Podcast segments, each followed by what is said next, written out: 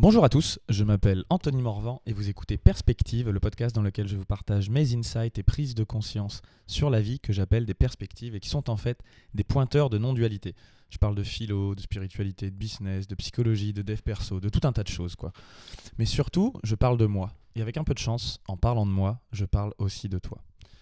Aujourd'hui, j'étais dans un satsang, c'est-à-dire une, journée de présence et de partage. Euh, c'est-à-dire où on parle un petit peu de tous les sujets dont je parle euh, moi dans, ce podcast, mais à plusieurs, dans le but euh, de faire descendre, d'utiliser les mots pour atteindre un, état de présence et de pleine conscience partagé, dans lequel on goûte un petit peu toutes ces notions sur lesquelles je mets des mots, mais, mais qui sont bien évidemment euh, pas que des mots et sur lesquels... Qui sont des expériences qu'on peut atteindre, cette présence qui, qui est un autre mot de Dieu et qui possède plusieurs parfums qu'on peut atteindre euh, en étant ensemble. C'est un peu, faut imaginer un peu comme un séminaire de dev perso là, mais c'est un, séminaire de développement impersonnel, comme j'aime bien le dire. Et à un moment, on parlait de l'interconnexion, du fait que tout est relié. J'ai déjà fait des podcasts là-dessus, et il m'est venu une vision, une vision intéressante quand j'étais invité à, essayer de voir comment tout est relié dans le monde physique, énergétique, des pensées. Et à un moment, je me suis dit, mais c'est vrai, bon, si je pars du principe, parce que moi-même, si je l'ai déjà exprimé, que j'ai eu plusieurs expériences dans lesquelles je savais que je n'étais pas mon corps et je peux déconstruire mon, mon corps par la pensée pour atteindre cette espèce de non-savoir où je me dis, ah oui, je ne suis pas que mon corps, je ne suis pas que mes pensées.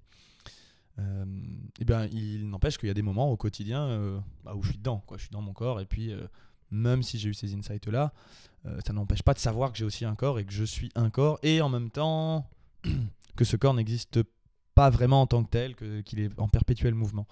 Et c'est souvent des déconstructions nécessaires euh, qui peuvent euh, venir souvent en fait. C'est-à-dire que c'est déconstruction, reconstruction.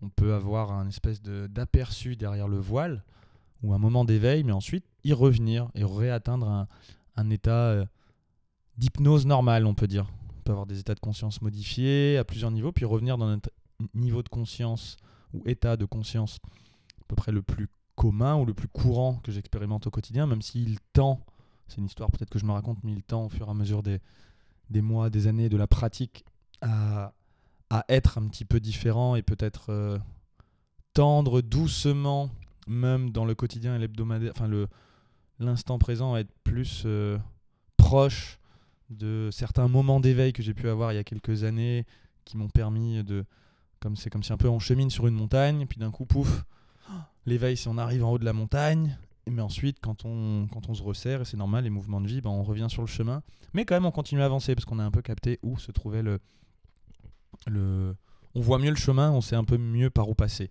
Il n'empêche qu'on n'est pas toujours en haut de la montagne et du coup, j'étais en train de travailler sur le corps, me dire ah oui, c'est vrai, c'est vrai que tout, je ne suis pas mon corps, tout est lié il m'est arrivé quelque chose d'intéressant. À un moment, je me suis posé la question, mais j'étais assis, je me dis, mais mes pieds touchaient le sol.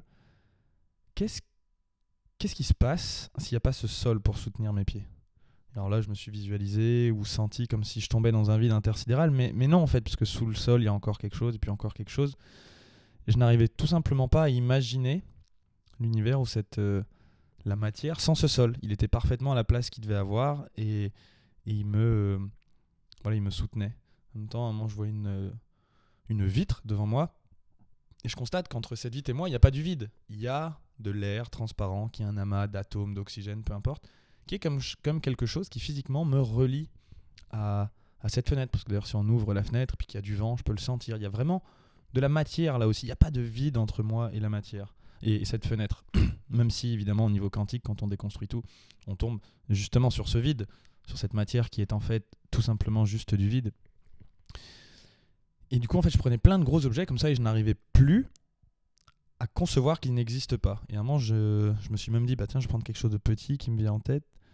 Et j'imaginais un grain de poussière, invisible, en tout cas comme s'il était un peu loin de moi, à quelques, quelques mètres et que je pouvais pas le voir, juste un grain de poussière. Et je me suis visualisé quand j'ai essayé de faire l'expérience de penser, qu'est-ce qui se passe si ce grain de poussière n'existe pas Si cette chose aussi insignifiante qu'un grain de poussière n'existe pas, qu'est-ce qui se passe? Et ben, j'ai visualisé l'univers qui collapsait sur lui-même un peu comme une sorte de trou noir ou un Big Bang inversé. Si on voulait retirer ne serait-ce que le moindre grain de poussière, En fait, le grain de poussière, lui aussi, fait partie de ce continu du tout de la matière. Et il est là pour faire le lien entre tout ce qui est autour de lui. Il a sa, entre guillemets, sa fonction, s'il est là dans l'instant présent. Et si on le retire, c'est comme si on créait un espèce de vide où l'univers se contractait et puis tout, tout disparaissait. En tout cas, c'est la sensation que j'ai eue qui m'a permis de, de me dire waouh, en fait, tout est parfait, tout est lié. De vraiment euh, ressentir encore une fois cette, euh, cette émotion, cette interconnexion. Et ensuite, j'ai pu utiliser d'un seul coup l'éventail des choses des émotions, des ressentis, des pensées que je pouvais voir me dire bah tout est juste aussi à ce niveau-là. Tout comme si je retire un grain de poussière et que l'univers du coup se transforme en un trou noir et tout disparaît. Bah, si je retire la moindre pensée qui me vient, même si c'est une pensée dite négative, qu'elle en vient me perturber parce que je sais pas, elle me met en colère et me rend triste, en fait, cette pensée, si je la perçois et qu'elle n'est pas du domaine physique, il y a cette même interconnexion qui existe au niveau des pensées, euh, qu'on peut la voir, euh, la même qui peut se voir au niveau de la matière, existe, ou se sentir au niveau de la matière, existe au niveau des pensées. Qu'en fait, cette pensée, si je cherche à la chasser, cette émergence de pensée, c'est un peu pareil, c'est comme si tout l'univers collapsait sur lui-même au niveau des pensées. Et pareil, une émotion que je vais ressentir, ou alors quelque chose que quelqu'un va faire, ou même quelque chose que quelqu'un va penser que je ne peux pas percevoir, qui lui appartient, ça aussi, ça a sa juste place, parce que si on retire n'importe quoi à ce qui est, on transforme le... Enfin, on crée un vide énergétique euh, de la matière, peu importe, mais on crée un espèce de trou noir ou un anti-Big Bang qui fait que tout disparaît. Ça m'a vraiment permis de connecter fort à cette notion de que tout est juste, tout est équilibré, enfin tout a sa place. Et qu'après, comme le dit euh, Shakespeare, euh, euh, c'est, il n'y a pas de bien ni de mal, c'est la pensée qui crée le bien ou le mal.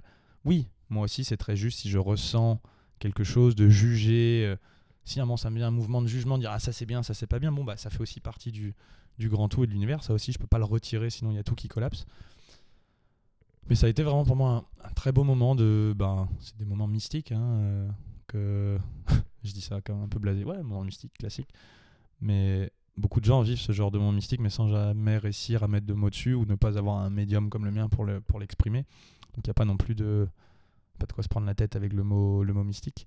Mais c'est voilà, ce genre de moment d'éveil, d'unité, de, vacuité, parce que du coup, si derrière tout est 100% interrelié et que rien n'existe, euh, rien ne peut exister ou être enlevé à ce qui est, ben, on est en fait dans un moment d'unité et de vacuité. Ça montre aussi qu'il n'y a rien qui existe indépendamment du reste, que nous sommes tous le tout, et si on est à la fois tout, on est aussi dans une autre fois rien.